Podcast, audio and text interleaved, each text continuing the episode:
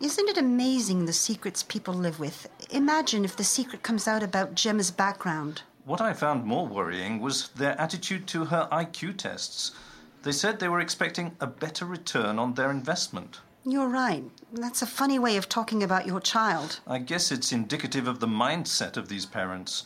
Children aren't a mere responsibility anymore, they're a commodity that should yield a return in the future.